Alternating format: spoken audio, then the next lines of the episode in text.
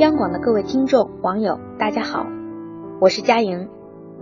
不知道你跟别人有没有说过这样的话？如果当初我做了不一样的选择，也许就不会是现在这个样子了。这种话在我们的生活中并不少见。我们总是容易将不尽人意的结果归咎于当初的错误选择。然而，真的只是选错了吗？今天，佳莹为您带来这篇文章：选择不是最重要的，努力才是。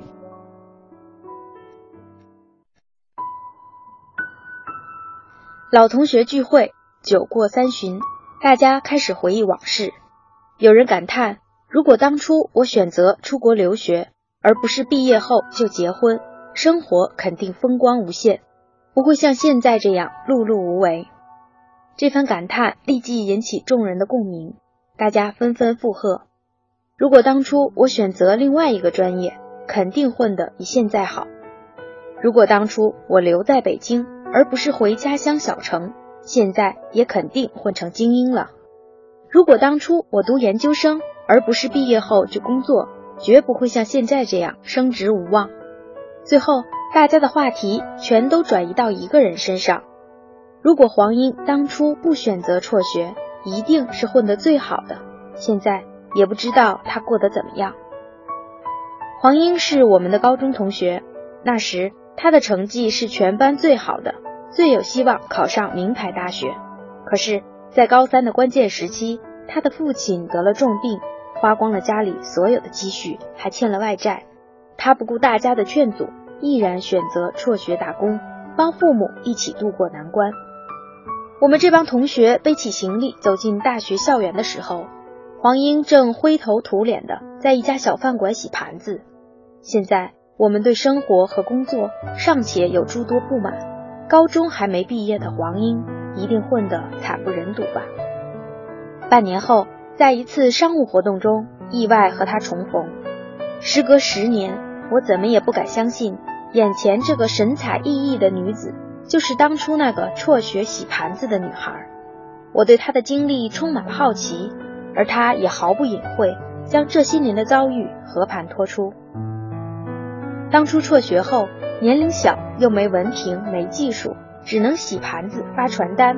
而无论做什么，他从不偷工减料，都努力做到最好，让别人一下子记住他，下次有活还会主动找他。凭着这股认真劲儿和韧劲儿，他的收入逐月攀升，能维持家里的日常开销和父亲的医药费了。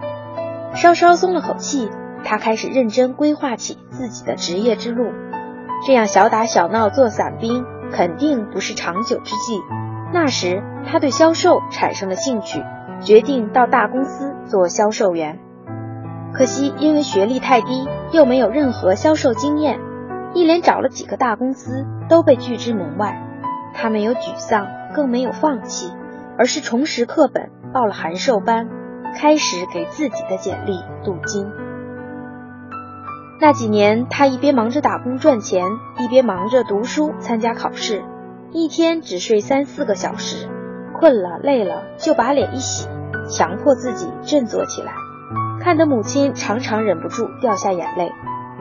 付出就有回报，他陆续拿到了高中文凭、大学文凭，有了这些敲门砖，他终于顺利的进入一家大公司的营销部，做了一名普通的销售员。这时，他和爱情邂逅，并很快结婚生子，做家务、带孩子、照顾父母。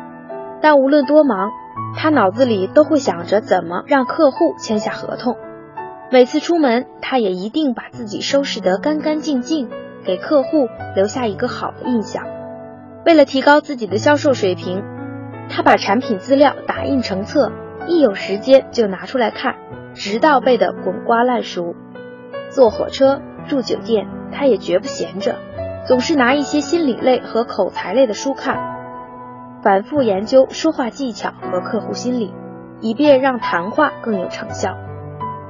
几年下来，他的销售业绩节节攀升，从最初的普通销售员到白金级销售员，再到销售主管、销售经理，一直到销售总监。不久前，公司开拓新的市场。需要一个副总全权负责，他击败了众多的竞争者，成为公司最年轻的副总。当初那个洗盘子的小女孩，就这样靠着自己的努力，一步一步成了职场精英。如今的她拿着百万年薪，早已帮父母还清了债务，有恩爱的老公和可爱的孩子，生活可谓春风得意，精彩无限。